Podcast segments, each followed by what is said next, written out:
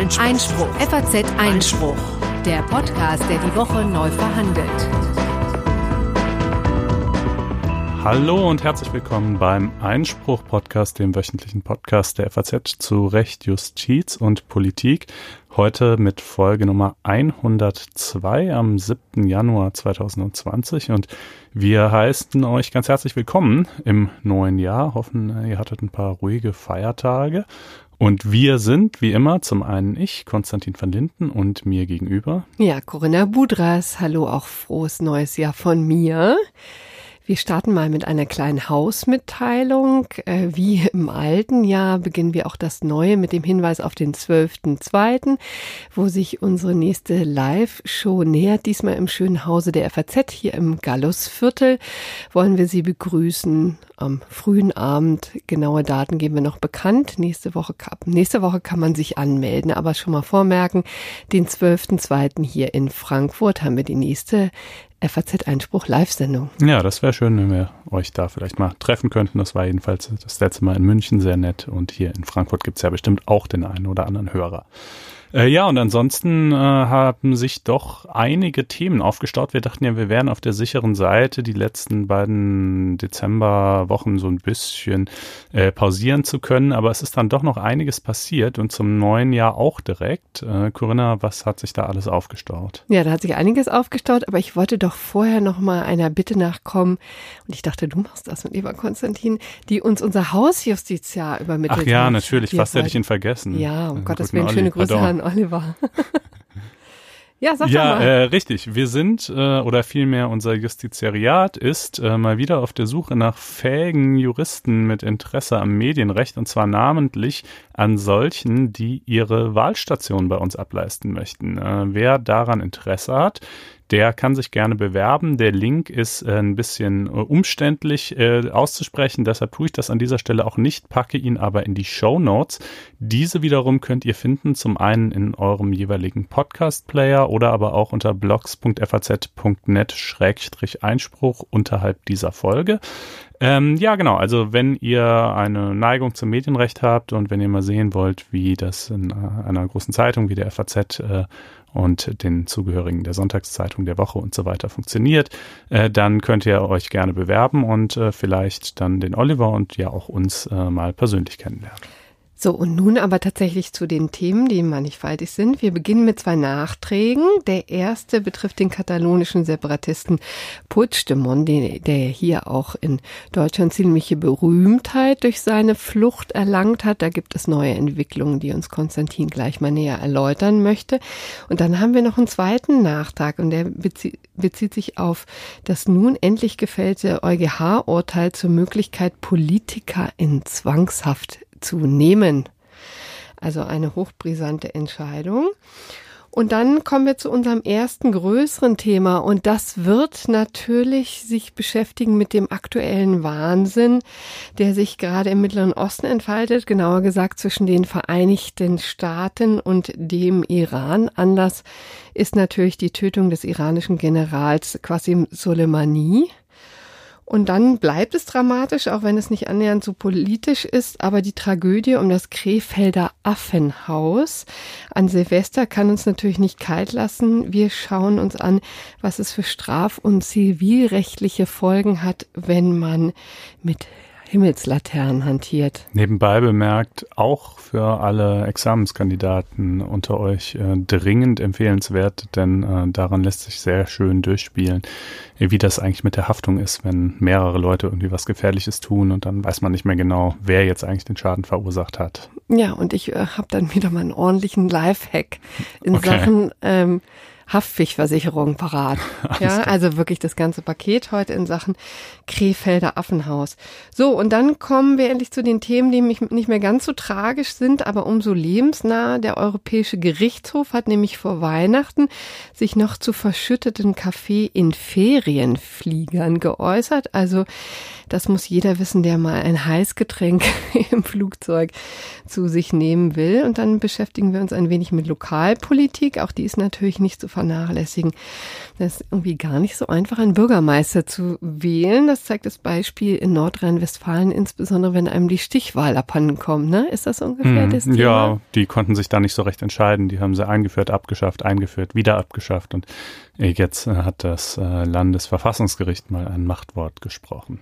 So, und dann äh, kümmern wir uns um den Datenschützer Stefan Brink. Das ist ja auch ein gern gesehener Gast hier in unserer Sendung gewesen, auch ein interessanter Gesprächspartner, der Landesdatenschützer aus Baden-Württemberg, der jetzt Opfer des Datenschutzes geworden ist. Das würde er übrigens so wahrscheinlich gar nicht formulieren, ne? Aber Nö, aber ich finde, das trifft, trifft es schon eigentlich gut. recht gut ins Markt.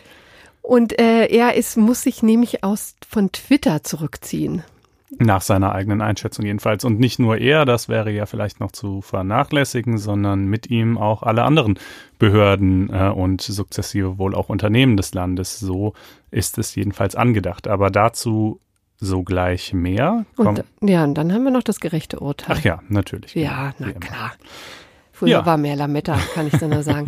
Nun gut, aber kommen wir jetzt erstmal zu deinen Nachträgen. Richtig, genau. Ähm, wir haben zum einen, äh, wie ich von dir gerade schon angekündigt, Herrn Puigdemont, äh, der war ja äh, zwischenzeitlich auch in Deutschland mal aufgegriffen worden, weil Spanien ihn per europäischem Haftbefehl suchen lässt. Äh, und dann hatten wir hier eine breite Debatte darüber, ob und wenn ja, wegen welcher Vorwürfe er möglicherweise ausgeliefert werden könne.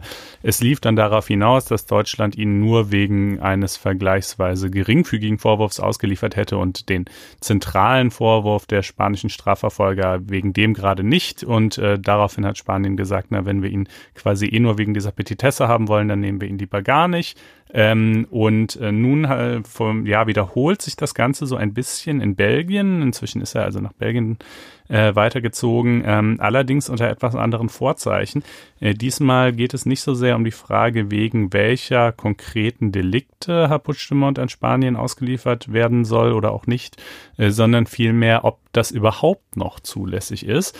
Denn inzwischen hat es ja die Europawahl gegeben und Herr Puigdemont ist äh, ins Europäische Parlament gewählt worden. Und äh, damit, sagt er, genießt er als Abgeordneter äh, Immunität.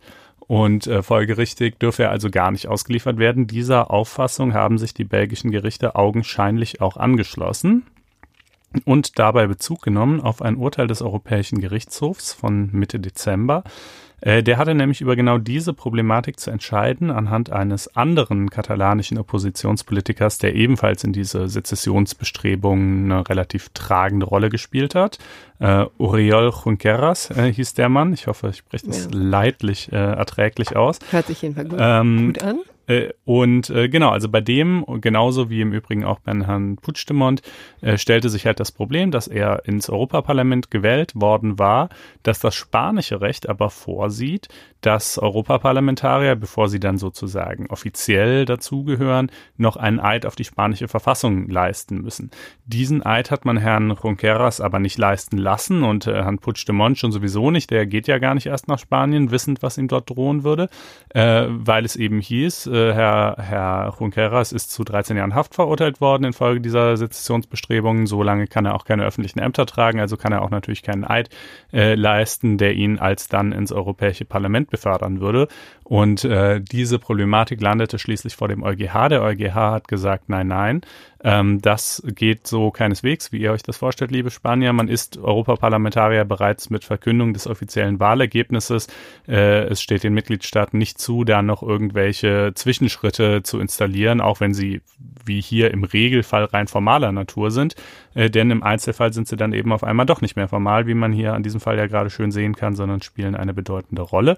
Ähm, sprich, wenn Spanien ähm, juristisch irgendwie gegen Herrn Junqueras oder Herrn Puigdemont äh, vorgehen will, äh, dann gibt es nur zwei Möglichkeiten. Entweder sie können das Europäische Parlament ersuchen, die äh, Unabhängigkeit der beiden aufheben zu lassen, äh, die Immunität meine ich natürlich, äh, der beiden aufzuheben. Äh, das aber recht fraglich, ob das gelingen würde. Oder sie können eben auf die nächste Europawahl warten und hoffen, dass die beiden dann nicht abermals gewählt werden. Ähm, aber bis dahin zumindest sind die offenbar in relativer Sicherheit vor dem Zugriff des spanischen Staates. Das ist ja auch wirklich eine never-ending Story. Wäre in der Tat schön, wenn die sich jetzt mal sozusagen auf ihre Arbeit konzentrieren könnten. Ja, naja, naja, gut, ich kann da beide Seiten gewissermaßen hm. verstehen. Äh, so, dann haben wir noch äh, eine andere Geschichte, auch vom EuGH stammend. Ähm, die, darüber haben wir schon mal ausführlich gesprochen in Folge Nummer 87. Es geht darum, dass die bayerische Landesregierung rechtskräftig, wohlgemerkt, verurteilt worden ist, Fahrverbote in den Münchner Luftreinhalteplan aufzunehmen. Und zwar schon im Jahr 2017. Diese rechtskräftige Gerichtsentscheidung äh, wird schlicht ignoriert, weil die bayerische Landesregierung das einfach nicht möchte. Und ähm, apropos, wenn du sagst bayerische Landesregierung, geht es da konkret um, ich glaube, die Umweltministerin oder Herrn Söder oder ja, wer ist da? Das ist äh, einigermaßen komplex, weil konkret zuständig für den Raum München ist die Regierung Oberbayern. Im Verfahren Gegner ist aber die bayerische Landesregierung.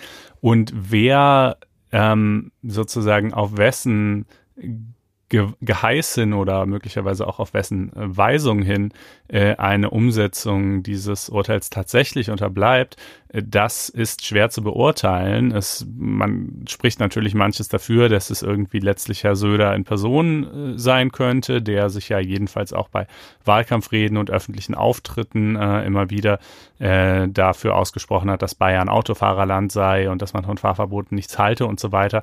Aber das wäre also kurzum, wer sozusagen seinen Kopf hinhalten müsste und in Zwangshaft gehen müsste, wenn es denn überhaupt dazu käme. Diese Frage müsste noch aufgeklärt okay. werden. Ja, die Zeitungen schreiben immer gerne Söder in Zwangshaft, weil es sich so besonders knackig liest, aber ähm, ob es tatsächlich sozusagen dann um, um Söders Kopf oder um jemand anderes ginge, das äh, müsste man noch schauen, bei wem da die Entscheidung letztlich äh, wurzelt. Ja, und man muss sagen, eben die DUH, die Deutsche Umwelthilfe, kam eben auf eine sehr findige Idee, wie in vielerlei Hinsicht, ja. Äh, die haben nämlich zum ersten Mal tatsächlich diese Möglichkeit, diese Option ins Spiel gebracht, ne? Ob wenn quasi alle Stricke reißen, die bayerische Landesregierung überhaupt nicht zu überzeugen ist, dass die da mal den Luftreinhalteplan durchsetzen, dann müssen sie eben tatsächlich für büßen. Ne? Das ist auf deren Mist quasi gewachsen. Ja, man kennt das ja im Zivilverfahren, da ist mhm. das ja ganz gängig. Ne? Du wirst zu irgendwas verurteilt. Gut, wenn es, eine, wenn es eine Geldstrafe oder sowas ist, dann kann halt einfach der Gerichtsvollzieher vorbeikommen. Aber wenn es eine Handlung ist, die du ausführen musst, die nur du ausführen kannst, die du aber einfach nicht ausführst, dann kann eben Zwangshaft gegen dich angeordnet werden. Im öffentlichen Recht äh, ist die Sache ein bisschen vertrackter, steht zumindest in der Verwaltungsgerichtsordnung nicht drin. Allerdings verweist die Verwaltungsgerichtsordnung auf die Zivilprozessordnung, wo es ja eben sehr wohl drin steht. Und eigentlich sagt jedenfalls die Deutsche Umwelthilfe, und ich stimme ihr da absolut zu in diesem Punkt, äh, ist also die Rechtslage gar nicht unklar. Eigentlich über diesen Verweis in die Zivilprozessordnung sollte klar sein, dass man das im Notfall eben sehr wohl auch gegenüber öffentlichen Stellen anordnen kann. Ähm, aber der Bayerische Verwaltungsgerichtshof sah es anders. Äh, er meinte, na ja, an Freiheitsentziehungen sind besonders hohe Anforderungen zu stellen ähm, auch aus verfassungsrechtlichen Gründen natürlich. Deshalb äh, sind wir der Meinung, dass das sozusagen die deutsche Rechtslage nicht hinreichend klar hergibt. Wir fragen mal den EuGH, ob das Europarecht und die Notwendigkeit, diese, diese, Gren diese Luftgrenzwerte, äh, die ja letztlich äh, aus, aus Europarecht stammen, durchzusetzen, ob das quasi darüber hinweg helfen kann, dass die deutsche Rechtslage hier so ein bisschen uneindeutig ist, unserer Auffassung nach. Der EuGH spielt den Ball jetzt wiederum zurück und sagt, na ja, also an sich müssen diese Grenzwerte eingehalten werden. Die Gerichte müssen auch alles dafür tun. Aber zwangshaft nur, wenn sich wiederum im deutschen Recht eine Norm findet, aus der sich die Voraussetzungen, Zitat, hinreichend zugänglich, präzise und in ihrer Anwendung vorhersehbar ergeben. So da der Verwaltungsgerichtshof ja offenbar gerade der Meinung war, dass es eben nicht oder jedenfalls nicht hinreichend zugänglich, präzise und in ihrer Anwendung vorhersehbar äh, sich aus dem deutschen Recht ergäbe und deshalb gerade den EuGH gefragt hat, kann man nun also wohl davon ausgehen, dass er im Ergebnis eher keine Zwangshaft anordnet einordnen wird. Es sei denn, die DOH würde, äh, es würde der DOH zwischenzeitlich noch gelingen, ihn eben davon zu überzeugen, dass die deutsche Rechtslage sich doch äh, eigentlich äh, präziser und vorhersehbarer darstellt als ursprünglich angenommen.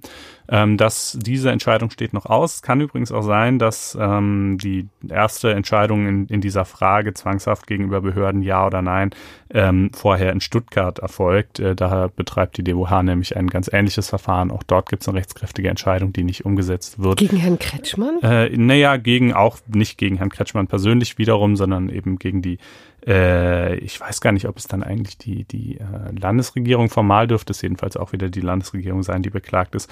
Da geht es ähm, um die, nicht um die Einführung von Fahrverboten, aber um die Erweiterung auf Euro 5 Diesel. Ähm, Gut, das wird man also sehen, wenn in einem dieser beiden Verfahren dann mal eine endgültige Entscheidung eines deutschen Gerichts folgt. Aber der EuGH jedenfalls hat jetzt hier nicht äh, sozusagen das ganz klare Machtwort äh, gesprochen, auf das vielleicht der eine oder andere gehofft haben könnte. Ja, aber da hast du ja auch schon vorgewarnt, ne, dass hm. es so kommen könnte. Ich glaube in Folge 87 war Ja, genau, genau. Da hatten wir das schon mal länglich besprochen, wer das vielleicht nochmal sich anhören möchte, weil Konstantin damals äh, tatsächlich nach ähm, Luxemburg. Nach Luxemburg gefahren. Man ist immer in Gefahr, Brüssel zu sagen, nee, aber nein. Straßburg. Oder Straßburg, ja. Genau, aber das ist ein anderes Gericht. Nee, also nach Luxemburg gefahren und hat äh, sich die Verhandlung da mal angeguckt. Also wer da noch mal etwas ausführlicher reinhören möchte, kann dies gerne tun. Genau, jetzt so. aber Jetzt sind wir zum äh, hochaktuellen äh, Entwicklungen. Richtig. Da überschlagen sich ja die Ereignisse in den vergangenen Tagen. Ja, spätestens eigentlich seit es den Anschlag gab, den die Vereinigten Staaten auf den äh, General Qasim Soleimani getätigt hat. Das war eben vergangene Woche. Das war eigentlich ein ziemlicher Paukenschlag, mit dem keiner gerechnet hatte.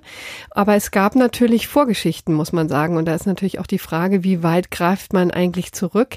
Denn das Verhältnis Amerika-Iran ist natürlich schon seit geraumer Zeit angespannt. Aber vielleicht erinnern wir hier kurz nur noch mal daran. Es gab ja eine Zeit der Entspannung. 2015 war das, als der damalige Präsident Obama ja den äh, Iran-Deal sozusagen getätigt hat, nämlich ähm, eine Vereinbarung mit dem Iran äh, geschlossen hat, dass die ihr Atomprogramm offenlegen, tatsächlich auch internationale Prüfer, Kontrolleure reinlassen, um sicherzustellen, dass der Iran eben keine Atomwaffen baut. Und im Gegenzug wollte eben, äh, wurden die Sanktionen gelockert, um auch dem iranischen Volk mal die Gelegenheit zu geben, durchzuatmen. Denn man muss natürlich sagen, schon seit geraumer Zeit ist die wirtschaftliche Lage in dem Land erheblich eingeschränkt. Ne? Also da gibt es schon Not und Hunger. Und man hatte die Hoffnung, dass sich dadurch die Lage entspannt. Das war 2015. Nun, seitdem wir den amerikanischen Präsidenten Donald Trump am Ruder haben, ist da so einiges anders gelaufen.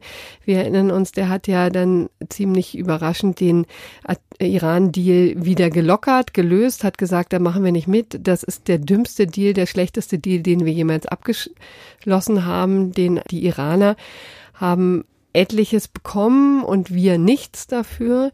Und darauf wollte er sich nicht mehr einlassen. So, und äh, seitdem ist in der Tat die Sache wieder offen, sehr angespannt und es wird immer schlimmer, kann man sagen.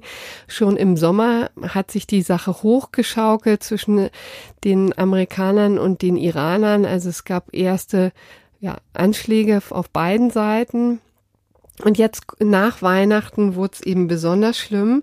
Da gab es äh, einen Anschlag, der im Nordirak stattgefunden hat, gegen, wo ein amerikanischer Sicherheitsbeamter ähm, Sicherheitsmitarbeiter umgebracht wurde. Da ist er Opfer geworden. Also es gab eben ein amerikanisches Opfer zu beklagen. Das war am 27.12. tatsächlich im Nordirak. Dazu muss man ja sagen, dass Iran inzwischen seine ja, Machtanspruch so ein bisschen erweitert hat, eben auch auf den Irak, auf das irakische Territorium, sind da sehr aktiv. Und ähm, auch, weil es da natürlich ein Machtvakuum gegeben hat, schon seit geraumer Zeit. Und dann hatte Donald Trump schon zum ersten Mal Ende äh, Dezember die Überlegungen getroffen, was, wie antwortet er auf diesen Anschlag, auf diesen Sicherheitsmann in im Nordirak. Es gab dann verschiedene Möglichkeiten, die ihm präsentiert wurden. Das sind jetzt Erkenntnisse, die die New York Times, glaube ich, öffentlich gemacht hat, wo es wohl ein Prozedere gibt, äh, dass das Pentagon, das Verteidigungsministerium dem amerikanischen Präsidenten eben verschiedene Möglichkeiten präsentiert. Eine Möglichkeit als Worst-Case-Szenario war eben schon den General der Kurzbrigaden Soleimani tatsächlich in, ins Visier zu nehmen aus dem Weg zu räumen. Das waren auch schon Möglichkeiten, die unter Obama und Bush diskutiert wurden, aber als immer zu riskant abgelehnt wurden. Aber auch damals, also im Ende Dezember, hatte man das eben schon auf die Liste geschrieben. Da hatte sich Donald Trump noch dagegen ähm, ausgesprochen. Donald Trump hatte sich dann aber dazu entschlossen, mit amerikanischen Streitkräften drei Standorte in, äh, im Irak und in Syrien zu bombardieren, eben aus Vergeltung für den Tod des Amerikaners. Und dieser Vergeltungsangriff Washingtons führte dann wiederum zu Demonstrationen vor der amerikanischen Botschaft, die Donald Trump dann im Fernsehen beobachtet hat. Ähm, also das ist auch jedenfalls etwas, was die New York Times so beschreibt, dass er eben den wütenden äh, Mob, kann man das so sagen? Also die wütenden Iraner da gesehen hat, die dann demonstriert haben vor der Botschaft, die einfach ihre Wut Ausdruck gegeben haben, skandiert haben, die amerikanische Flagge verbrannt haben. Das führte eben dazu, dass Donald Trump dann zum Äußersten griff und tatsächlich den Schlag gegen den General Soleimani angeordnet hat, zu vielerlei Überraschung. Ja, also ähm, nun ist ja politisch reichlich umstritten, wie äh, sinnvoll das gewesen sein mag oder eben auch nicht. Ähm, als gesicherte Erkenntnis kann man wohl jedenfalls mal festhalten, dass äh, Soleimani jetzt niemand ist, der einem im engeren Sinne des Wortes leid tun müsste. Ja, also er war einer der obersten Militärführer innerhalb des Iran, enger Vertrauter von Ayatollah Khamenei und ähm, jemand, der nach gesicherten Erkenntnissen für den im Laufe der Jahre für den Tod nicht nur dieses einen, sondern hunderter äh, Amerikaner in der Region äh, verantwortlich war, ganz zu schweigen natürlich äh, von den Menschen im Nahen Osten, die auch noch auf äh, vielfache andere Weise unter ihm zu leiden hatten. Aber ähm, das mag mal auf sich beruhen, äh, wie man das nun politisch einordnet, ob das jetzt zu einer weiteren Eskalation führt oder ob das eine gelungene Machtdemonstration war. Äh, der Iran hat natürlich ähm, recht bald darauf mit äh, nicht näher spezifizierten Vergeltungsmaßnahmen gedroht, woraufhin äh, Präsident Trump dann wiederum formuliert hat, äh, für den Fall habe er bereits äh, 52 Ziele im Iran auserkoren, darunter auch ähm, äh, bedeutende Kulturgutstätten, Persepolis und äh, dergleichen, äh, die er dann also potenziell bombardieren würde. Ähm, das ist übrigens für einen westlichen Führer ein unglaublicher Tabubruch, ne? Ja, muss man sagen. Ja. Also das ist ja genau das, was wir immer den den anderen vorwerfen mhm. sozusagen, dass sie auch vor Kultur Menschenleben sowieso nicht, aber auch vor Kultur nicht ähm, Halt machen und jetzt auf einmal kommt er damit um die Ja, er hat es dann in der Folge wieder ein bisschen relativiert und gemeint, na ja, also natürlich jetzt äh, wäre dann schon immer alles verhältnismäßig und sei ja sowieso nur eine Ankündigung gewesen und so weiter. Also will nur sagen, man wird sehen, wie sich das weiterentwickelt. Ich würde mir da tatsächlich äh, keine Beurteilung der strategischen äh, geopolitischen Sinnhaftigkeit äh, dieser Tötung von Soleimani anmaßen, aber rechtlich. jedenfalls äh, rechtlich können wir das Ganze doch mal betrachten und äh, da gibt es zwei Seiten. Zum einen die völkerrechtliche, die ziehen wir vielleicht mal vor, äh, weil die Beurteilung da doch recht einhellig ausfällt, ähm, so scheint mir jedenfalls. Ähm, gerecht, also völkerrechtlich ist es natürlich generell immer schwierig, Angriffe, ähm, Kampfhandlungen gegenüber einem anderen Land zu rechtfertigen. Und äh, wir wissen, im Zweifelsfall fehlt es meistens eher am Rechtfertigungsgrund. Ja, ein Rechtfertigungsgrund wäre natürlich äh, das Vorliegen eines Mandats des UN-Sicherheitsrates. Ein solches äh, gab es aber nicht. Er wurde gar nicht erst befragt. Er hätte im Übrigen aber auch nicht zugestimmt, denn da hat man ja regelmäßig und so auch hier das Problem, dass äh, immer oder fast immer jedenfalls äh, mindestens eines der vertreten, dort vertretenen Länder sein Veto einlegt. Ähm, an weitere Konstellationen, unter der es völkerrechtlich natürlich ebenfalls zulässig gewesen wäre, wäre die Selbstverteidigung. Ähm, das heißt, wenn die USA zuvor angegriffen worden wären, wurden sie aber nicht. Ähm, ob es, ob auch die präventive Selbstverteidigung zulässig ist, ist ein bisschen umstritten. Wenn ja, dann jedenfalls nur bei sozusagen unmittelbarem Bevorstehen eines Angriffs. Äh, auch dafür spricht herzlich wenig. Jedenfalls ist nichts dergleichen öffentlich bekannt. Es gibt zwar einzelne Äußerungen der Regierung, die in diese Richtung weisen. Ähm, auch äh, Trump selbst äh, hat ja, glaube ich, sinngemäß gesagt, er habe ähm, Soleimani nicht getötet, um einen Krieg anzufangen, sondern um einen zu stoppen. Ähm, aber sozusagen, welche konkreten Maßnahmen seitens Iran und konkret von äh, unter Mitwirkung von Soleimani denn hier geplant gewesen wären, äh, die dadurch verhindert worden wären. Äh, das ist nicht wirklich substanziiert worden und zwar mutmaßlich, weil es dann in der Richtung eben doch auch nicht besonders viel vorzutragen gibt. Äh, jedenfalls auch äh, die Sonderberichterstatterin der Vereinten Nationen hat sich dahingehend eingelassen, dass es höchstwahrscheinlich ähm, völkerrechtswidrig gewesen sei. Und äh, das kann man vielleicht noch ergänzen, in diesem Fall wohl sowohl im Verhältnis zum Iran als auch im Verhältnis zum Irak. Denn diese Tötung per Drohnenschlag fand ja auf irakischem Staatsgebiet statt. Und ähm, anders als zum Beispiel im Fall von al-Baghdadi, dem, äh, dem äh, ja IS sozusagen IS-Führer, genau, äh, der ebenfalls durch die Amerikaner auf irakischem Staatsgebiet äh, getötet wurde, gab es hier auch keine Zustimmung des Irak, dass sozusagen diese Maßnahme gegen, gegen einen Angehörigen eines dritten Staates, nämlich des Iran, auf ihrem Staatsgebiet durchgeführt wird. Ob die das unter der Hand so schlimm finden, wie sie es in ihren öffentlichen Bekundungen finden, das mag mal dahinstehen, aber Fakt ist jedenfalls, äh, sie hatten nicht zugestimmt und es gibt ja jetzt im Irak auch massive Gegenreaktionen, äh, Forderungen, die amerikanischen äh, Soldaten aus dem Land wieder auszuweisen, etc. etc.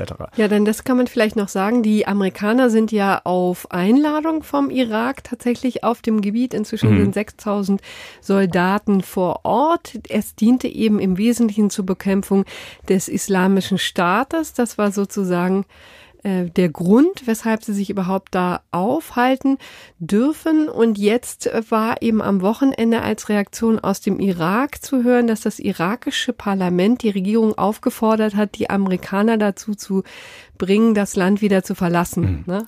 Diese Aufforderung ist aber nicht bindend ja. und wird wohl auch nach allgemeinem Dafürhalten im Ergebnis jetzt nicht dazu führen, dass die Amerikaner tatsächlich gehen müssen. Ähm, wie gesagt, ich weiß nicht, ob der Irak oder zumindest Teile äh, der, der Regierungsmannschaft und des Parlaments das, das sozusagen tatsächlich so schlimm finden, wie sie es eben, wie sie es bekunden, aber äh, das äh, jedenfalls hatten sie halt nicht zugestimmt einer solchen Maßnahme. Ähm, so, ein bisschen schwieriger stellt sich die äh, inneramerikanische Rechtslage dar, denn grundsätzlich gilt ja da, dass der Präsident zugleich der Oberbefehlshaber der Streitkräfte ist. Das heißt, in militärischen Fragen hat er schon mal recht viel zu melden. Wie viel genau? Naja, das wiederum ist auch in den USA äh, nicht so ganz eindeutig ähm, zu entscheiden. Es gibt die sogenannte War Powers Resolution aus dem Jahr 1973, wurde damals unter dem Eindruck unter anderem des Vietnamkriegs verabschiedet, äh, wo man also dann doch mal der Meinung war, ähm, es sei vielleicht eine gute Idee, ähm, äh, Militäreinsätze in anderen Ländern ein bisschen stärker parlamentarischer Kontrolle zu unterwerfen und nicht einfach nur letztlich einer Person, nämlich äh, dem, dem Präsidenten zu überlassen, wo äh, das äh, mächtigste Militär der Welt da gerade einmarschiert äh, und zu welchen Kosten. Ähm, die War Powers Resolution sieht äh, ja verschieden, auch ihrerseits wiederum verschiedene ähm, Konstellationen vor, äh, unter denen ähm, kriegerische Einsätze im Ausland zulässig sein sollen. Die eine ist, kann man sich schon denken, genauso wie auch völkerrechtlich, äh, die Selbstverteidigung und dafür gilt dann eben auch das eben Gesagte, nämlich, dass die sich hier wohl äh, nicht äh, irgendwie äh, wird behaupten lassen. Ähm, dann darüber hinaus muss der Präsident den Kongress vor Kriegshandlungen mindestens mal informieren. Das haben übrigens auch äh, die meisten äh, oder eigentlich meines Wissens alle amerikanischen Präsidenten in der Vergangenheit beachtet, bis auf Trump, der ja diese Auktion äh, durchgeführt hat, ohne äh, vorher den, den Kongress in Kenntnis zu setzen. Ähm, und eigentlich muss er sich auch die Zustimmung des Kongresses einholen, Umgekehrt kann der Kongress, äh, wenn er das nicht, also eigentlich muss er das bereits vor solchen Kampfhandlungen tun, jedenfalls aber muss er sie nach 60 Tagen einstellen, wenn bis dahin keine Zustimmung vorliegt. Ähm, die Demokraten wollen nun ein Gesetz äh, verabschieden, augenscheinlich, das äh, Trump ausdrücklich untersagt.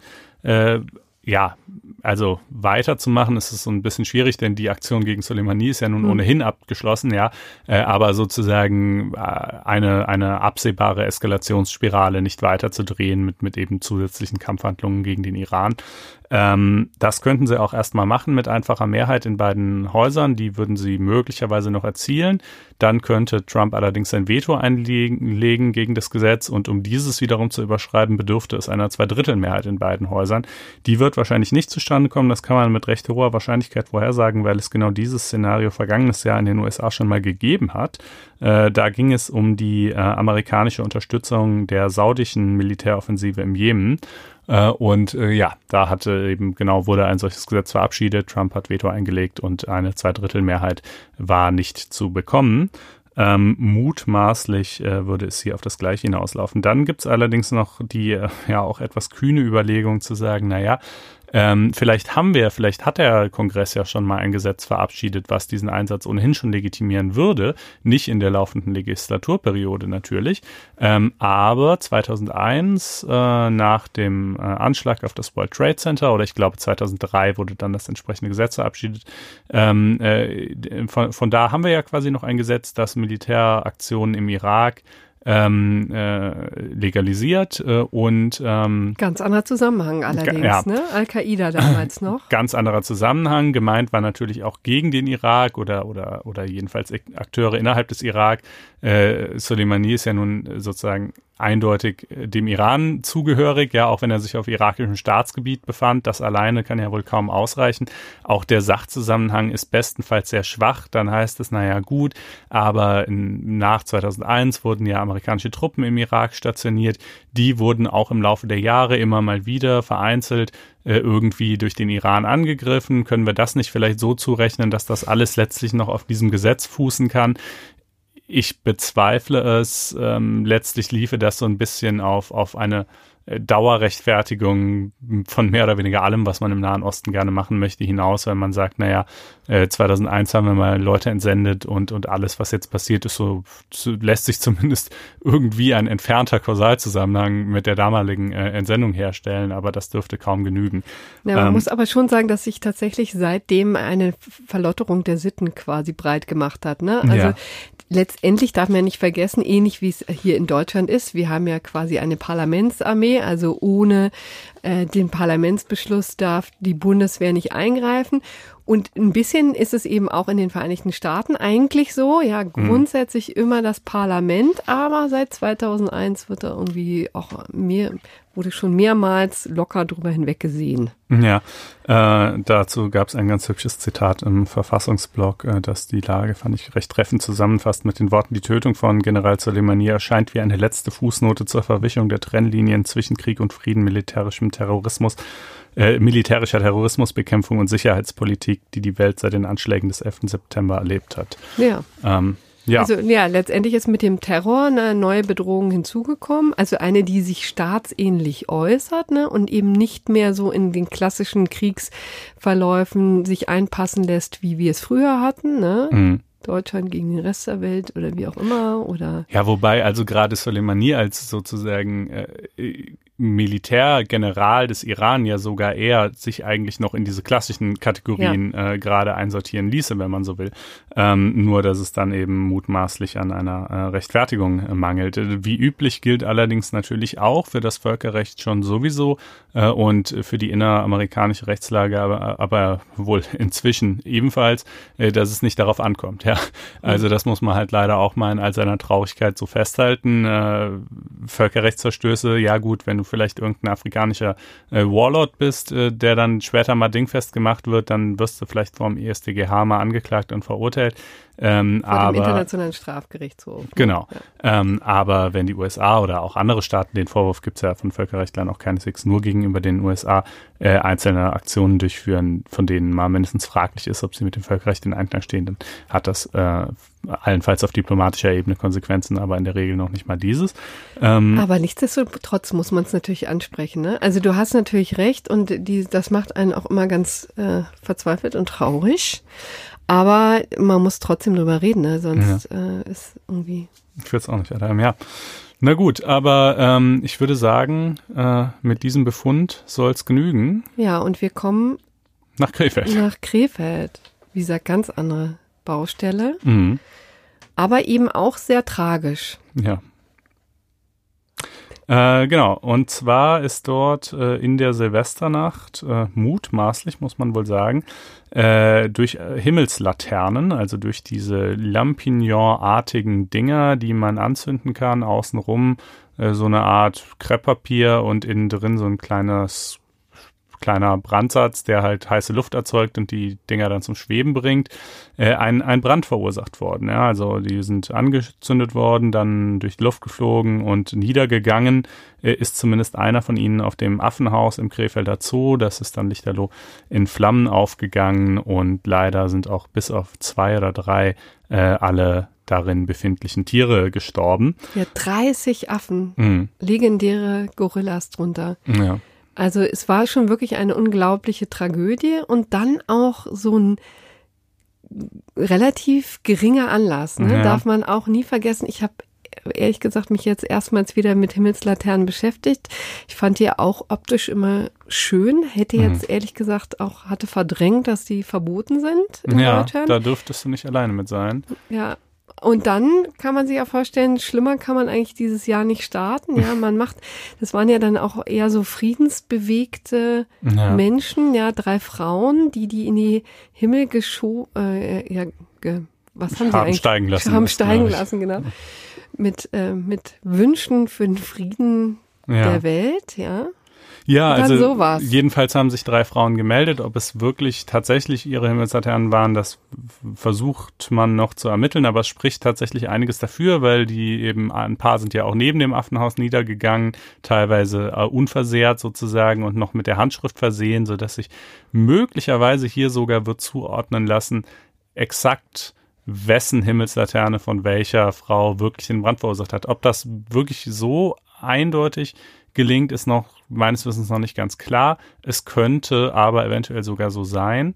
Ähm, aber wir wollten uns das mal generell anschauen, wie ist so die Rechtslage, wenn man diese Dinger anzündet und dann passiert irgendwas. Denn meistens und vielleicht ja doch auch hier steht man eben vor dem Problem, dass man natürlich nachher nicht mehr exakt weiß, wessen konkrete Himmelslaterne das jetzt war, die ein, ein Feuer verursacht hat, wenn da mehrere Leute gemeinschaftlich die anzünden und steigen lassen, ja. Ähm, und äh, das ist, äh, wie eingangs schon bemerkt, nebenbei auch für Examenskandidaten äh, ja beachtenswert, äh, denn ich glaube, daraus lassen sich ein paar ganz hübsche Klausuren stricken, die diese Problematik ja. der geteilten Verantwortung dann aufgreifen. Hübsch ist natürlich auch relativ, aber ja. jedenfalls relevant. Genau, ähm, also man muss das Ganze unterteilen in äh, drei Bereiche eigentlich, das Ordnungsrecht, das Strafrecht und das Zivilrecht. Ähm, das Ordnungsrecht äh, äh ist hier relativ eigentlich am einfachsten. Ähm, das sagt nämlich, der Verkauf von den Dingern ist erlaubt, aber der Gebrauch ist verboten. Ich glaube, in allen Bundesländern, es hatte dann erst gehießen, in Mecklenburg-Vorpommern wären sie erlaubt. Das wurde aber auch richtig gestellt in den nächsten Tagen.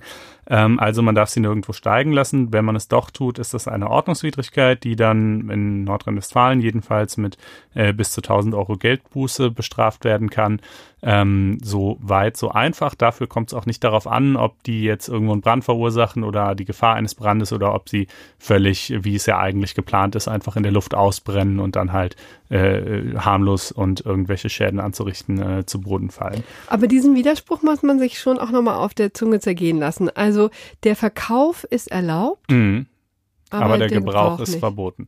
Ähm, ja, das ist natürlich Misslich. Ländersache mit dem, mit dem Gebrauch. Ne? Theoretisch könnten einzelne Länder das auch anders machen, aber es haben äh, jedenfalls spätestens seit 2009, wo nämlich tragischerweise wohl mal ein Junge sogar gestorben ist in, in Folge einer Himmelslaterne, die da eben in das Haus segelte und einen Brand verursacht hat. Äh, also spätestens seitdem sind sie mh, offenbar in allen Bundesländern ist der Gebrauch verboten. Ähm, das ist so ein bisschen wie naja, es wird immer gerne diese Parallele gezogen zu so Blitzer-Apps, die man auch nicht verwenden darf, aber trotzdem installieren. Ähm, aber da können wir vielleicht gleich auch zum Ende nochmal drauf kommen, ob das wirklich so sinnvoll ist, in diesem Fall dann überhaupt den Verkauf noch zu erlauben. Jedenfalls, äh, dann äh, kommt man zum Strafrecht als nächstes, fragt sich, hm, naja, könnte das hier irgendeine Straftat gewesen sein? Ja, könnte es, fahrlässige Brandstiftung nämlich. Ähm, und dann ist natürlich die Frage, ja, aber wen bestraft man denn jetzt von diesen drei Frauen? Alle drei oder nur eine? Und wenn ja, welche? Also man wird wohl sagen können, wenn man rausfinden kann, tatsächlich, das war genau der, die Laterne, die Person A angezündet hat, dann dürfte das für Person A auch eine Verurteilung wegen fahrlässiger Brandstiftung tragen. Man müsste dann natürlich auch noch fragen, war es subjektiv fahrlässig, also hätte sie vorhersehen können, dass es zu einem Brand kommt.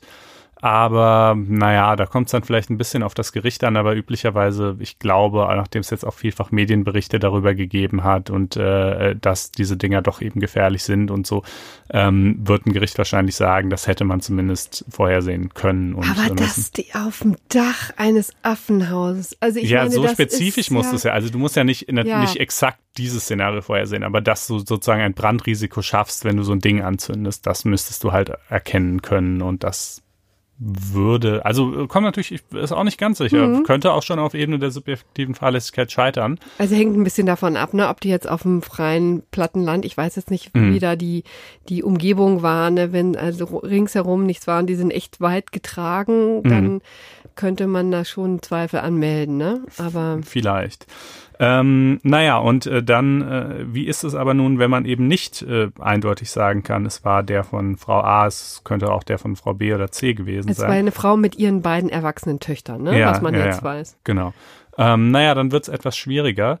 Also ich würde sagen, äh, ebenfalls relativ, wahrscheinlich relativ klar strafbar wäre es, wenn jetzt eine Person zum Beispiel für eine Partygemeinschaft diese Dinger besorgt und bereitstellt, ja, äh, und also das Ganze organisiert hat, weil dann wird man sagen müssen, dann knüpfen wir halt an diese Handlung an und diese Handlung führt genauso kausal und auch zurechenbar zu dem Schaden wie das eigentliche Anzünden, ja. Anders aber wiederum der Verkäufer, der die Dinger verkauft. Da, weißt du, also wenn, wenn man sagt, Moment, derjenige, der sie auf einer Party irgendwie zehn Leuten in die Hand drückt und sagt, komm, zündet die mal an, der ist auch wegen fahrlässiger Brandstiftung strafbar, aber der Verkäufer, der sie im Supermarkt verkauft, nicht, obwohl er doch letztlich die auch abgibt an Menschen, die sie dann ja schließlich anzünden werden. Wie kann das eigentlich sein? Naja, ähm, ich glaube, aus zwei Gründen. Zum einen, weil derjenige, der sie auf der Party verteilt, der ist halt näher dran, der sieht sozusagen unmittelbar auch die Umgebung, da fehlen kaum noch Zwischenschritte, ähm, wohingegen beim Verkäufer muss ja doch noch ein bisschen mehr passieren. Und dadurch, dass der Gesetzgeber nun mal die Entscheidung getroffen hat, den Verkauf legal zu lassen, äh, ist das Verhalten dann insoweit des Verkäufers auch sozial adäquat. Ja, also der Verkäufer ist dann insoweit eher vergleichbar mit dem Verkäufer einer Axt, ja, mit der ich auch jemand hm. erschlagen kann, aber mit der ich halt auch erlaubterweise einen Baum fällen kann, so, ja. Ähm, also, das, so ist es mutmaßlich. Äh, wie ist es dann schließlich mit den anderen Leuten, die sie auch haben steigen lassen, aber sozusagen nicht, nicht so eine Art Organisationshoheit getragen haben? Ich denke, die dürften nicht strafbar sein. Und das müsste, hieße natürlich im nächsten Schritt auch, wenn man nicht ermitteln kann, wessen Balance war, äh, dann ist halt keiner, beziehungsweise allenfalls derjenige strafbar, der sie irgendwie bereitgestellt hat. So scheint es mir zumindest zu sein. Ähm, das ist eben, ne, es gibt so, es gab im Strafrecht immer mal wieder die Überlegung, ob man sowas wie eine fahrlässige Mittäterschaft begründen kann. Also ob man sagen kann, wenn mehrere Leute gemeinsam was Gefährliches machen, fahrlässigerweise, und dann sozusagen bei einem verwirklicht sich dann der Schaden, können wir das nicht genauso zurechnen, wie wenn sie das vorsätzlich getan hätten, weil dann wäre es ein relativ klarer Fall der Mittäterschaft. Aber dieser Gedanke hat letztlich sich nie durchsetzen können, weil man eben doch immer gesagt hat, nee, äh, Grundlage der, Zule der Zurechnung in der Mittäterschaft ist ja gerade ein gemeinsamer Tatplan, also der gemeinsame Beschluss, irgendeinen Schaden zu verursachen. Und einfach nur das, das Nebeneinandertun von gefährlichen Dingen ist halt dazu nicht vergleichbar. Ähm, also ja. es wäre hier tatsächlich so, wenn die Mutter zum Beispiel, also einer von denen zum Beispiel die Mutter, die Dinger gekauft hat mhm. und an alle verteilt hat, dann hätte die Mutter ein Problem. Aber wenn jeder sich seine eigene Himmelslaterne mitgebracht hat, so jedenfalls. Noch, dann, äh, und man nicht klären könnte, wessen Himmelslaterne es war, dann wären sie aus dem Schneider. Dann wären sie aus dem Schneider. Allenfalls, jetzt könnte man bei so einer kleinen Gruppe von nur drei Leuten natürlich auch noch sagen, naja, ähm, vielleicht haben wir ja auch für jeden von denen eine, eine Handlung, an die wir anknüpfen können. Ja, vielleicht ist es hier nicht so, dass einer, der Gastgeber, die Dinger besorgt und damit die Handlung in Gang setzt, sondern unabhängig davon, wer sie gekauft hat, ist das vielleicht ja doch sozusagen die gemeinsame Verabredung zum Steigen lassen. Ja, A, B und C sagen, komm, wir gehen jetzt raus und zünden die an. Äh, vielleicht können wir ja an diese Handlung anknüpfen, so dass man sagt, naja, wenn, wenn jetzt egal, wenn einer von euch gesagt hätte, nee, ich mache nicht mit, dann hätten es die anderen auch nicht getan. Und somit haben wir quasi eine Kausalität von dieser gemeinschaftlichen Verabredung zum Steigen lassen und somit auch zum Schaden. Ähm, anders wäre es dann aber sicherlich, wenn es jetzt irgendwie eine Party mit 50 Gästen ist, ja, weil wenn dann einer sagt, ich zünd meinen nicht an, dann äh, machen es die anderen 49 halt trotzdem. Ähm, also äh, insofern bei so einer kleinen Gruppe könnte man vielleicht sogar äh, tatsächlich eine Strafbarkeit aller begründen durch den gemeinsamen Entschluss zum Steigen lassen. Okay, aber letztendlich ist es fahrlässige Brandstiftung. Sie haben sich gestellt, Sie waren geständig. Das heißt, das wird in irgendeiner Art und Weise strafmildernd berücksichtigt. Ja. Mit anderen Worten, in den Knast werden Sie wohl nicht wandern. Mit Sicherheit nicht. Ähm, also zum einen das Geständnis, das sich stellen und auch ja, die eben schon erwähnte etwas paradoxe Rechtslage, die ja doch äh, einen, sage ich mal, durchaus in die Irre führen kann, denn äh, anders als bei der Axt, äh, mit der kann ich zwar auch jemand umbringen, aber für eine Axt gibt es eben doch auch sehr, sehr viele äh, rechtmäßige Verwendungsweisen, ja. Ähm, äh, wohingegen es hier ja eigentlich überhaupt keine sinnvolle ja. rechtmäßige, also du kannst sie kaufen und dann bei dir in den Schrank tun, aber das will ja keiner, ja. Also die einzige Sache, für die irgendjemand die würde haben wollen, äh, ist äh, zugleich gerade die Sache, für die man sie nicht benutzen darf. Und ähm, dass dann aber sozusagen die Legalität des Verkaufs äh, einen irgendwie glauben lassen kann, dass man sie auch steigen lassen dürfte, äh, das äh, scheint mir doch naheliegend. Das äh, ist das zwar deshalb vielleicht noch kein, kein äh, irgendwie unvermeidbarer Verbotsirrtum oder sowas, ähm, äh, aber äh, es dürfte zumindest mal auf Ebene der Strafzumessung dann eine Rolle spielen. Hm. Ja.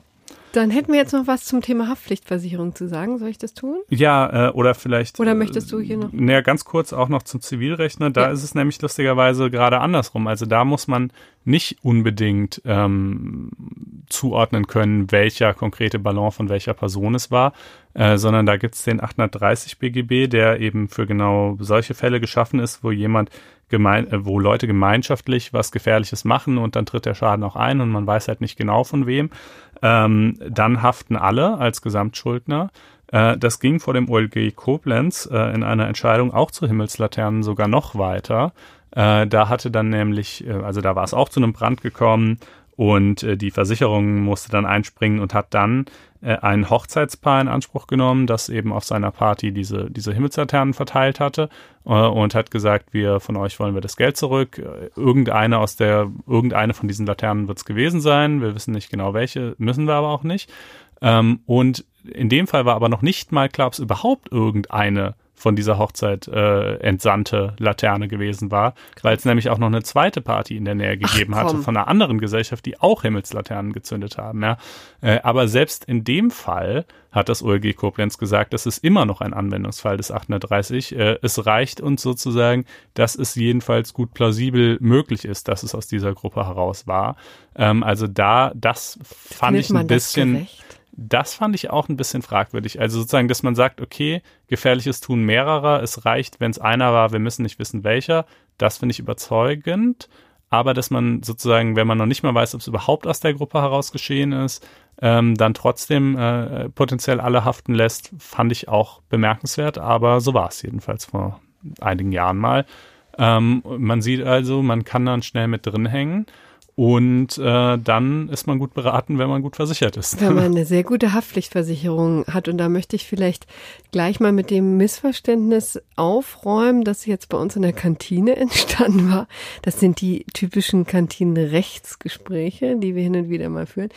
Ähm, da war nämlich die einhellige Meinung, naja, wenn das verboten ist, dann wird auch keine Versicherung einspringen.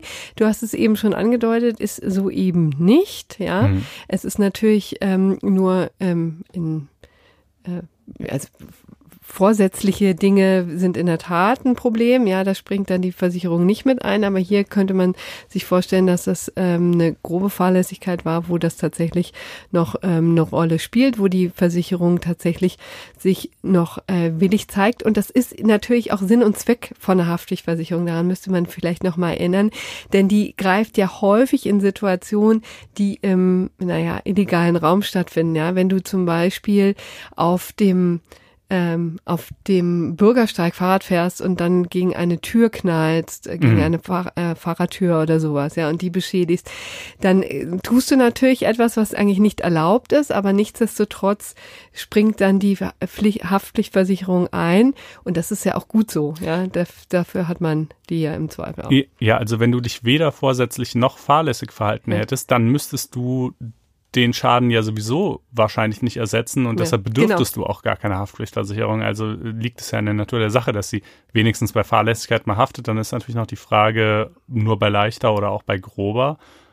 Und äh, ja, gut, hier weiß ich jetzt nicht. Äh, haben wir ja eben drüber diskutiert. Könnte, also ich könnte mir auch vorstellen, dass man sogar sagt, es ist vielleicht nur leichte Fahrlässigkeit, einfach weil das, das man sein. das halt nicht antizipiert aber wir können es, also wir können jetzt natürlich nicht endgültig klären, ne, weil das sehr stark auch von den Bedingungen ähm, abhängt der jeweiligen Versicherung. Aber jedenfalls wollte ich nur darauf hinweisen, dass der Umkehrschluss nur, weil das jetzt hier ähm, oder der der Schluss nur, weil das hier illegal war, ähm, dass da keine Versicherung einspringt, dass der eben falsch ist. Und das sollte einem die Gelegenheit ähm, geben, vielleicht nochmal den eigenen Versicherungsschutz zu überprüfen. Konstantin, mhm. hast du eigentlich eine Haftpflichtversicherung? Ich meine schon, ich bin eigentlich ja. ja. nicht so ein großer Versicherer von Dingen, aber, aber Haftpflichtversicherung heißt es immer, wäre so mit eine der wichtigsten. Ich und, äh, meine schon, ist natürlich jetzt nicht die Antwort, die.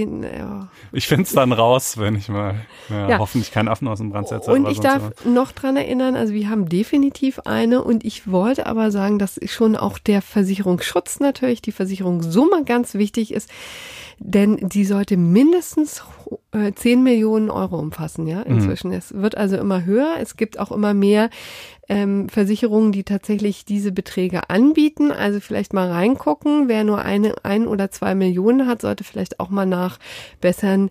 Die Sachen werden immer teurer, ne? Und wenn es dann mal so ein Affenhaus ist, das ist ja auch ein zweistelliger Millionenbetrag, der ja, da zusammenkommt. Würde ich ne? mal stark von ausgehen, jedenfalls. Ja. ja. Also ein unfassbares Drama, was sich jetzt um Silvester ja hier manifestiert hat. Das mhm. wäre damit hinreichend verhandelt, oder? Ja, genau. Und dann kommen wir zu einem gänzlich anderen Sachverhalt, zu dem ich gar nicht erst versuchen werde, irgendeine Überleitung zu schaffen, nämlich dann sind wir jetzt beim Kaffee. Da ging es um einen Fall, der eigentlich auch ziemlich unspektakulär war, aber immerhin jetzt den Europäischen Gerichtshof beschäftigte, der einmal auch mit dem Haftungsrecht ein bisschen aufgeräumt hat und zwar sehr spezifisch dem Haftungsrecht in Flugzeugen. Ja, was war passiert? Also es war eine Familie unterwegs in einem Billigflieger von äh, Spanien zurück nach Österreich, nach Wien.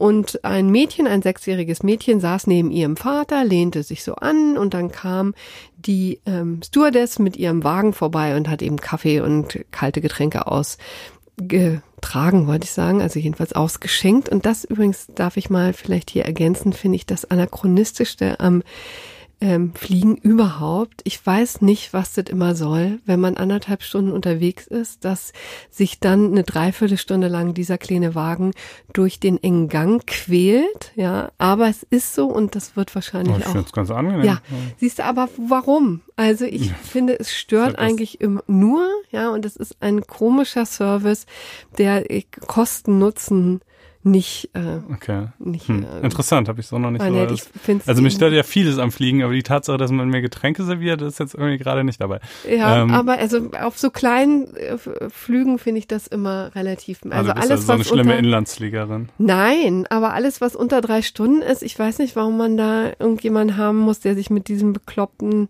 okay. Wagen durch den Gang zwängt. Naja, aber das also nur jedenfalls, als kleinen, äh, ja, als kleinen Ausreißer, das hast du auch öfter mal. Jedenfalls, wenn es so läuft wie hier, dann hätte man gut darauf verzichten ja, können, denn. Denn ist nämlich Folgendes passiert. Also der Vater, der jetzt nun seine kleine Tochter am Arm irgendwie hat, bestellt einen Kaffee, stellt ihn ab auf dieser, diesem viel zu kleinen, wackeligen Tisch und äh, will noch nach der Milch fragen und dann kommt das Ding ins Rutschen und haut ihr den Kaffee, also dem kleinen Mädchen, an die Brust quasi. Mhm. Es kommt zu Verbrennungen, mittlere Verbrennungen zweiten Grades, die schon behandelt werden mussten. Also es war natürlich sehr ärgerlich und bestimmt für sehr schmerzhaft für das Kind, keine Frage. Aber dann ist eben etwas passiert, was ich gedacht hätte, auch nicht selbstverständlich ist, nämlich, dass man dann tatsächlich bis zum EuGH klagt. Mhm. Ja und dann Schadensersatz geltend machen möchte.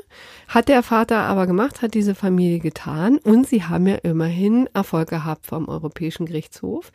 Die Airline hat natürlich alle Ansprüche ähm, ja, abgewiesen, haben gesagt, ähm, wir stützen uns hier äh, auf das Abkommen von Montreal aus dem Jahre 1999 ist das, glaube ich. Das ist so ein internationales Abkommen, was regelt, welche Haftungen die Fluglinien haben für Unfälle an Bord. Ja, ist ja ganz sinnvoll, das in einem internationalen völkerrechtlichen Vertrag Vertrag zu klären, einfach weil ja so viel international hin und her geflogen wird und dann ist natürlich immer auch schwierig, dann ähm, zu entscheiden, welches Haftungsregime nun einschlägig ist. Deswegen hat man diesen Weg gewählt. 2004 ist das Ganze in europäisches Recht überführt worden, ist eben also Teil der Unionsordnung.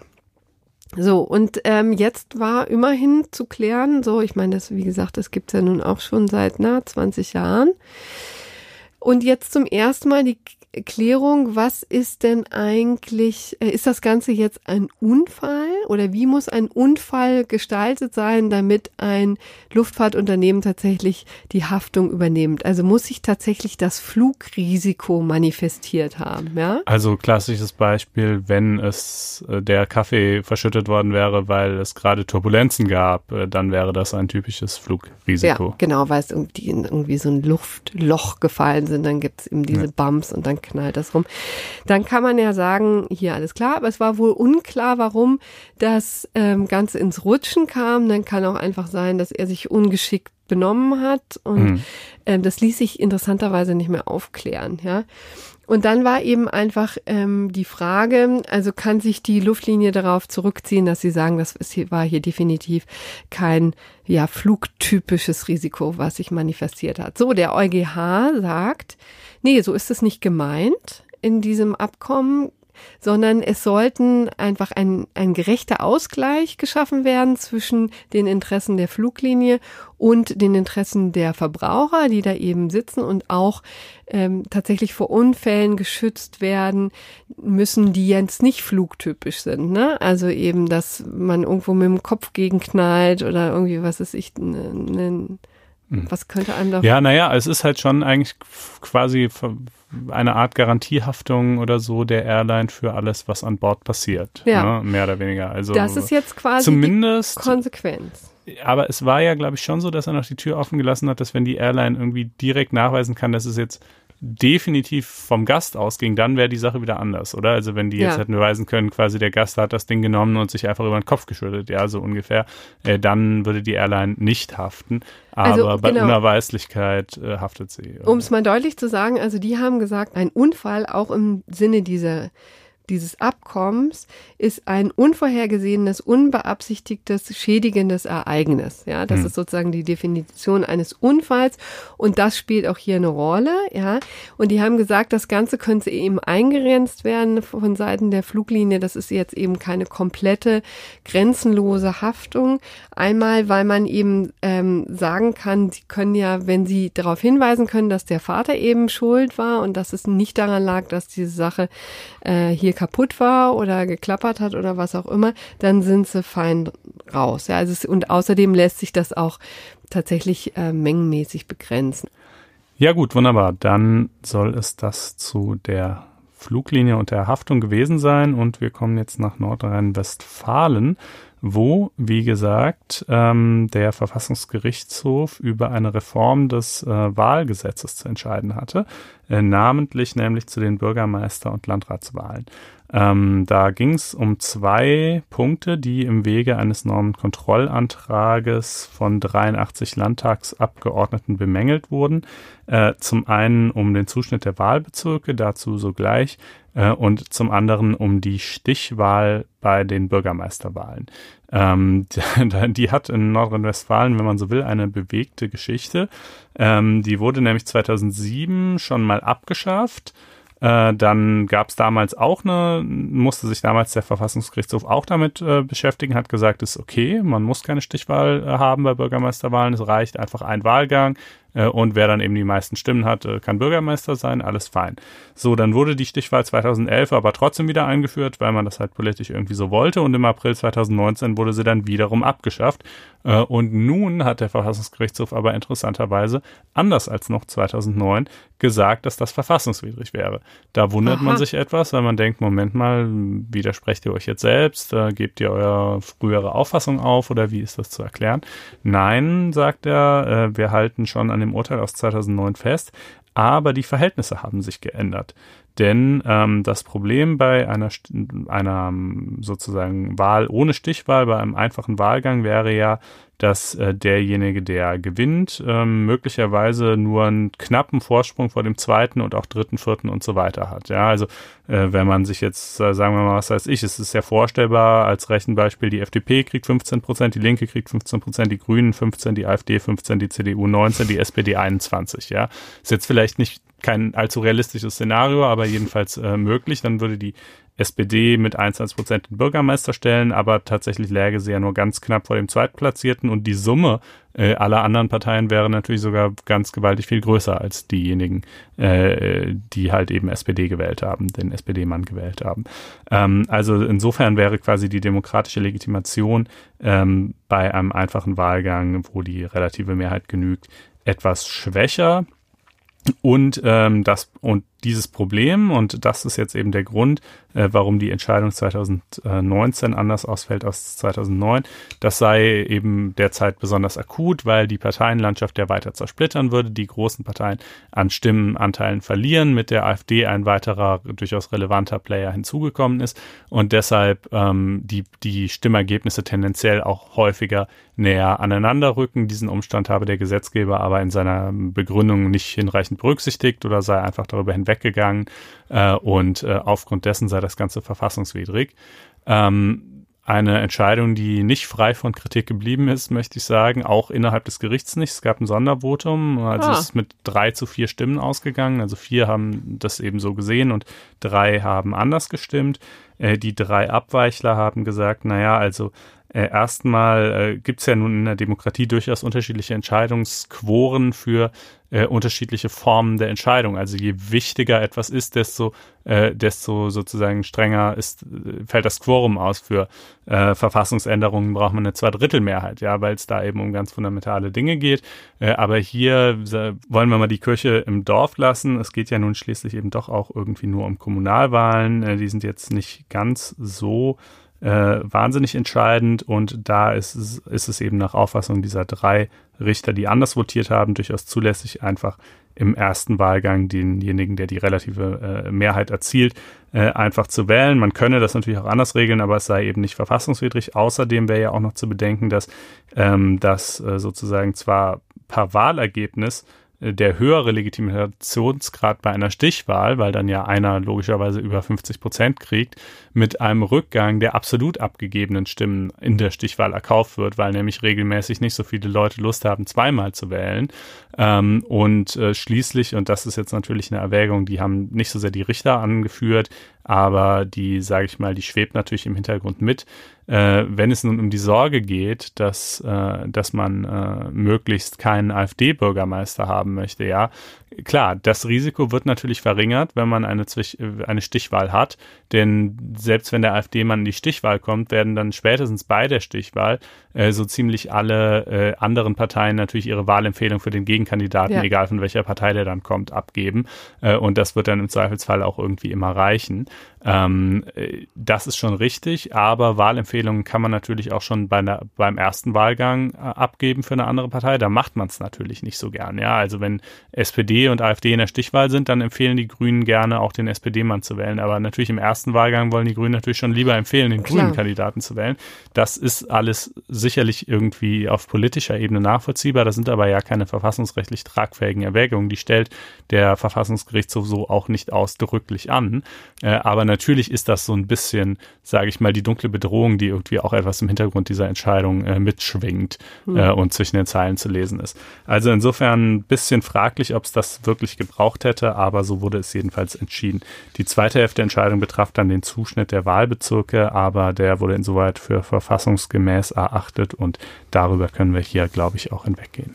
Ja, und dann kommen wir jetzt zu Stefan Brink, wie gesagt, hier auch schon Gast gewesen in unserer Sendung Datenschützer aus äh, Baden-Württemberg. Mhm. Sehr rührig, sehr, ähm, sehr, ja. Ja, ein Fürsprecher dieses äh, nicht immer und allseits geliebten Rechtsgebiets. Ja, aber auch durchaus überzeugend, auch mit sehr pragmatischen Ansätzen, mhm. hat es auch wirklich nicht übertrieben ähm, sondern hat immer versucht, das Ganze irgendwie lebensnah zu gestalten. Und was ich aber eigentlich sagen wollte, ist, dass er auf Twitter eben sehr aktiv war und da auch wertvolle Hinweise gegeben hat, finde ich, auf Entscheidungen, auf äh, Urteile, auf ähm, Fachaufsätze oder wie auch immer und sich auch rege eingemischt hat in Debatten. Ja, ja ich fand das auch einen absoluten äh, Gewinn. Und ähm, damit hat es nun aber leider bald ein Ende. Er hat Ende vergangenen Jahres angekündigt, äh, seinen Account zum Ende Januar 2020 dann, also mit einer Übergangsphase von einem Monat, äh, zu löschen oder deaktivieren, wie auch immer. Ähm, nicht, weil er jetzt irgendwie, weil ihm de, das Oma-Umweltgeld eins zu viel gewesen wäre oder sonst aus persönlichen Unzufriedenheiten, nein, sondern weil er meint, dass er den einfach aus Rechtsgründen nicht weiter betreiben dürfte. Warum nicht? Naja, dazu muss man ein bisschen zurückgehen zu der EuGH-Entscheidung zu den Facebook-Fanpages, die wir hier übrigens auch mal besprochen haben, und zwar in Folge Nummer 28, wer das im Detail nachlesen möchte. Aber kurz zusammengefasst hat der EuGH damals gesagt, ähm, es ist möglich, wegen der Datenschutzverstöße, die Facebook begeht, zum einen gegen Facebook vorzugehen, natürlich, aber auch gegen die Nutzer von Facebook vorzugehen. In diesem Fall eben war das eine, ich glaube, die Wirtschaftsakademie Schleswig-Holstein. Ähm, der war von der dortigen Landesdatenschutzbehörde gesagt worden, ihr müsst eure Facebook-Seite einstellen. Denn klar, ihr seid nicht Facebook, ihr habt keinen unmittelbaren Einfluss darauf, was Facebook mit den Daten der Nutzer macht, aber natürlich tragt, ihr seid gleichwohl Mitverantwortliche dieser, dieser Datenverarbeitung, die stattfindet, jedenfalls mal in Hinblick auf die Leute, die halt eure Seite besuchen. Ähm, und, äh, und tragt damit sozusagen eine gewisse Mitverantwortung. Das ist ja irgendwie auch logisch, ja, denn die sozialen Netzwerke bestehen ja letztlich aus ihren Nutzern. Ja, jeder, der da ist und eine gewisse Präsenz entfaltet, macht das Netzwerk attraktiver und sorgt dafür, dass weitere Leute hinzukommen und ermöglicht so jedenfalls etwaige Datenschutzverstöße, die dann dort im Anschluss äh, durch das Netzwerk selber stattfinden. Ähm, außerdem spielte mh, vor dem vor dem äh, EuGH bei dieser Fanpage-Entscheidung und so jetzt auch hier für für Brink äh, noch eine Rolle, dass diese, diese Netzwerke mit den Seitenbetreibern oder mit den Accountbetreibern eigentlich, so sieht es die DSGVO vor, äh, so eine Art Kooperationsvereinbarung abschließen müssen, in der quasi geregelt ist, wer für was zuständig ist. Also die DSGVO sieht ja alle möglichen Dinge vor, Auskunftsrechte, Löchansprüche etc. Äh, und äh, da hat man dann quasi in einer Vereinbarung zu regeln, wer trägt dafür Sorge, dass das tatsächlich passiert. Wenn mir jetzt jemand mal eine private Nachricht geschrieben hat und später möchte der, sagt er, ich möchte, dass alles, was ich jemals auf Twitter geschrieben habe, gelöscht wird, kann er sich dann an mich wenden mit seinem DSGVO-Anspruch, muss er sich an Twitter wenden. Ich würde sagen, das ist relativ klar, er muss sich natürlich an Twitter wenden, da ist ja irgendwie schließlich alles gespeichert und nicht bei mir. Ja, aber auch dieses müsste man eben in einer ausdrücklichen Vereinbarung regeln und eine solche bietet Twitter nicht an. So. Ähm, aus äh, nun also, das hatte wie gesagt der hatte der EuGH damals entschieden, dann hat es das Bundesverwaltungsgericht im September 2019 in quasi sein deutsches Urteil überführt. Ähm, und dann im Dezember 2019 lagen die Entscheidungsgründe des Bundesverwaltungsgerichts auch vor. Äh, und dann hat Stefan Brink sich nochmal zwei Wochen Zeit genommen, um die anzuschauen, auszuwerten und daraufhin dann gesagt, naja, okay, also wenn ich als Landesdatenschützer äh, quasi gegen Behörden und übrigens auch gegen Unternehmen vorgehen kann und qua Amt ja wohl auch muss äh, und denen ihre eigene Präsenz auf äh, Facebook und auch auf Twitter untersagen kann, dann kann ich natürlich nicht gleichzeitig selber einen Twitter-Account betreiben. Das drängt sich ja auf, dass dann spätestens auf der äh, Ermessensebene das zu irgendwie großen äh, internen Spannungen führen müsste, ja. Äh, und deshalb stellt er eben diesen Account ein.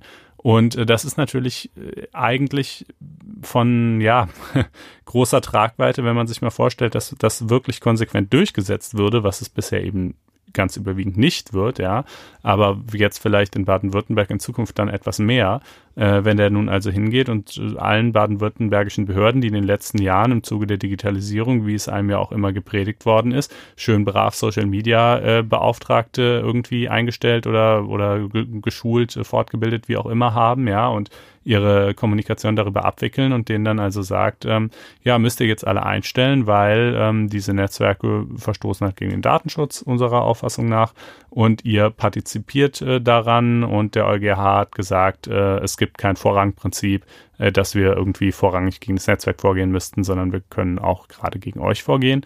Ähm, naja, das wäre natürlich irgendwie äh, in, in, in seinen Auswirkungen langfristig doch geradezu desaströs, ja, auch wenn es dann die ganzen Unternehmen trifft, für die ist das ja oft ein wichtiges Marketing-Tool, ein wichtiger Absatzweg und so weiter.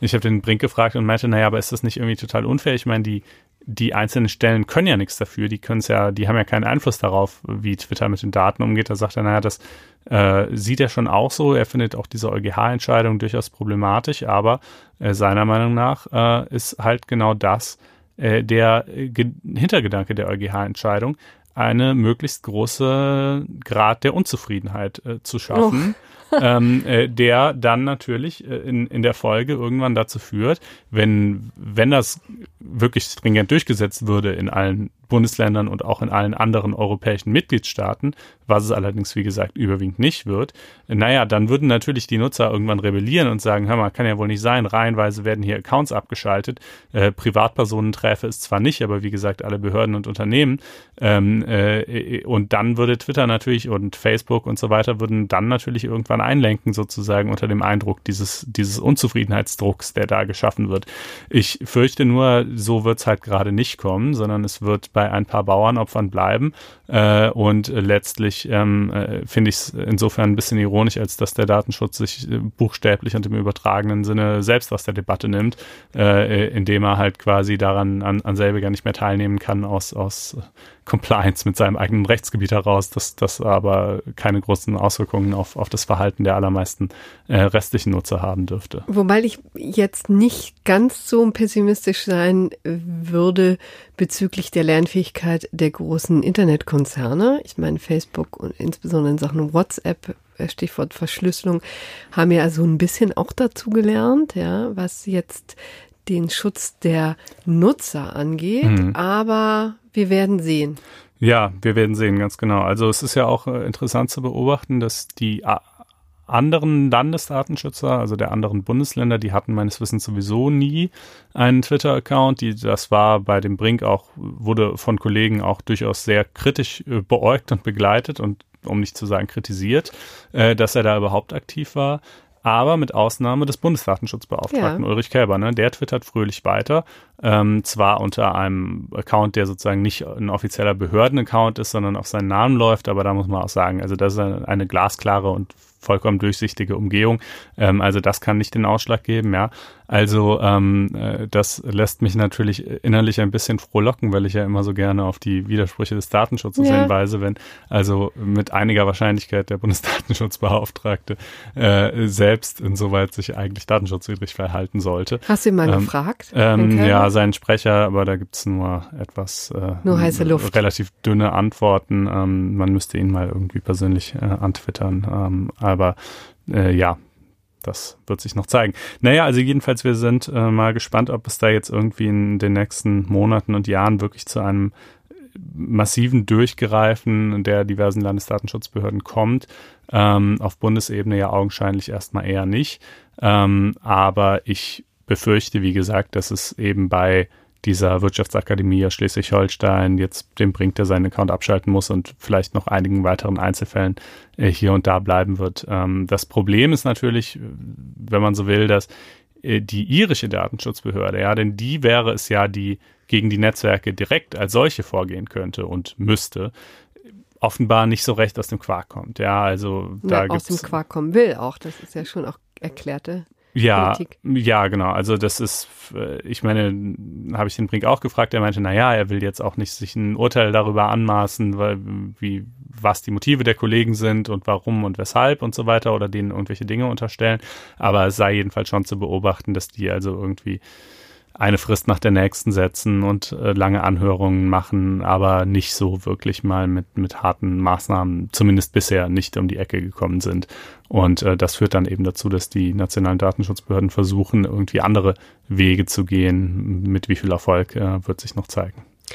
Ja, und dann wären wir jetzt aber beim gerechten Urteil. Genau und greifen nochmal zurück auf die Vorweihnachtszeit. Ich konnte es mir ehrlich gesagt nicht verkneifen. Aber äh, früher war Merla Metta, musste tatsächlich den Eingang in diese Sendung finden. Übrigens, das gerechte Urteil ist diesmal sehr ambivalent gemeint, mhm. ja, weil ich bin mit dem Ergebnis d'accord. Ich finde, jeder soll den Satz, früher war mehr Lametta sagen dürfen, wie er möchte. Ja, nicht nur sagen, sondern und schreiben auch, und auch äh, auf Produkte drucken war richtig, ja, glaube ich, der ähm, Witz. Ne? Gewerblich ausschlachten können. Mhm. Aber ich bin mit der Begründung nicht äh, nicht äh, d'accord. Ja. Äh, vielleicht sagen wir noch mal, worum es geht. Ich hoffe wirklich, dass jeder etwas anfangen kann mit dem Zitat "Früher war mehr Lametta".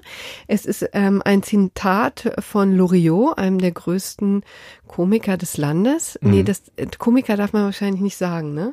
Humorist. Humorist, genau. Es ist ja ein ganz distinguierter älterer Herr gewesen, der großartige Filme gemacht hat, großartige Sketche über Jahrzehnte, mhm. das bundesdeutsche äh, äh, Leben aufs Korn genommen hat und äh, insbesondere eben in seinem äh, Sketch äh, Weihnachten bei Hoppenstedts, äh, Erstausstrahlung 7. Dezember 1978, ja. Und da geht es eben um Opa Hoppenstedt und die Familie, wie die Weihnachten feiern und das ist alles sehr besinnlich. Und er guckt sich diesen Baum an und sagt, früher war mehr Lametta. Mhm. Ja. Und dieser Satz ist ein, hat Eingang gefunden einfach in, in viele Redensweisen. Also er wird oft genutzt für das große Ganze, ja. Für, Im Grunde genommen, um deutlich zu machen, früher war alles besser, war mehr, mehr Glamour, mehr Glanz, war geiler. Ja. Ja, und das alles verbirgt sich hinter diesem doch recht profanen Satz. Ja, und diesen, dieser Satz ist ähm, auch sozusagen 40 Jahre äh, nach dem ersten Aussprechen noch virulent und interessant und wichtig. Und so wichtig, dass er eben auf ein T-Shirt gedruckt werden sollte. Das wollte ein Unternehmer nämlich tun. Und da sind die Erben Loriots dazwischengegangen und haben urheberrechtliche äh, Ansprüche geltend gemacht, hat gesagt, so geht es nicht. Ja. Und ich muss sagen, das fand ich darf man das sagen, ganz klein bisschen kleinkariert, weil es natürlich auch in diesem Zusammenhang darum geht, dass so eine wunderbare Satz einfach weitergetragen wird, ja, und darum geht's ja dann irgendwie auch. Naja, und ähm, da hat dann äh, sowohl das Landgericht München als auch das Oberlandesgericht dann letztendlich, letztendlich entschieden, also das Ganze ist jetzt rechtkräftig, dass äh, da kein Urheberrecht auf diesem Satz liegt. Und zwar, und jetzt kommen wir zu der für mich kritischen Begründung, weil die Schöpfungshöhe nicht vorhanden ist. Und das würde ich natürlich ähm, vehement, da würde ich vehement widersprechen. Also, denn die sagten, das ist äh, einfach, es fehle die hinreichende Schöpfungshöhe. Ähm, seine Besonderheit und Originalität erfahre dieser Satz durch die Einbettung in den Loriot-Sketch Weihnachten bei Hoppenstedts. Nee. Und durch die Situationskomik. Das stimmt nicht. Also würde ich, würde ich auch nicht so sehen. Der ist auch gar nicht großartig eingebettet in den Sketch. Der sagt das eigentlich mehr so nebenher. Ähm, zumindest direkt spielt der Satz in dem Sketch gar keine so wichtige Rolle, wie man denken könnte, äh, wenn man dann irgendwie seine, seine äh, fortgesetzte Verwendung äh, betrachtet. Äh, ich finde auch der Satz eher deshalb so zum geflügelten Wort geworden, weil er halt einfach so gut über die Lippen geht ja. und irgendwie einfach manche Situationen halt gut beschreibt und zwar völlig unabhängig von dem Sketch und die meisten Leute, die den Satz verwenden, haben den Sketch vermutlich auch nie gesehen. Ähm, zumindest irgendwie, äh, ja, wenn sie halt irgendwie etwas jünger sind oder so. Oder wissen gar nicht, dass da ein Atomkraftwerk verschenkt wurde. Oder das. Das, das genau. Allerschönste ist. Ähm, und das Landgericht hat tatsächlich gesagt, dass es sich um einen eher alltäglichen und belanglosen Satz handelt. Wenn man die, ähm, die Tatsache ausblendet, dass der Satz von Loriot stamme. Mhm. Naja, gut. Also das äh, wollten wir jetzt hier vortragen, wie gesagt, als ähm, nettes äh, gerechtes Urteil. Das gerechte Urteil zum Ende des Jahres. Wie gesagt, das haben wir jetzt noch ins neue Jahr mit reingeschleppt, weil wir das nicht einfach ähm, so vergehen lassen wollten, ohne dass wir darüber sprechen. Ja, ja. also die, für uns ist die Schöpfungshöhe gegeben, aber wir finden es trotzdem gut. Ich finde es trotzdem gut, dass der Satz benutzt werden kann, wie man möchte. Genau. Und äh, in dem Sinne danken so, wir genau, euch für die ambivalent kann Jura manchmal sein. Gut. Ähm, und äh, ja, wenn ihr mögt, könnt ihr uns natürlich wie stets gerne Sternchen geben in der Apple Podcasts App oder Kommentare schreiben unter blogs.faz.net-einspruch und natürlich unter faz.net-einspruch testen, ein kostenloses vierwöchiges Probeabo abschließen. Und das Gewinnspiel läuft übrigens noch. Richtig, genau. Dazu auch in der folgenden Sendung, da hat es ein paar kleinere technische Problemchen gegeben, die aber hoffentlich inzwischen auch wieder behoben sind. Äh, dazu in der folgenden Sendung noch eine kleine Hausmitteilung. Ähm, aber das soll es zunächst gewesen sein. Wir danken für die Aufmerksamkeit und äh, wünschen noch eine schöne Woche. Tschüss. Ciao.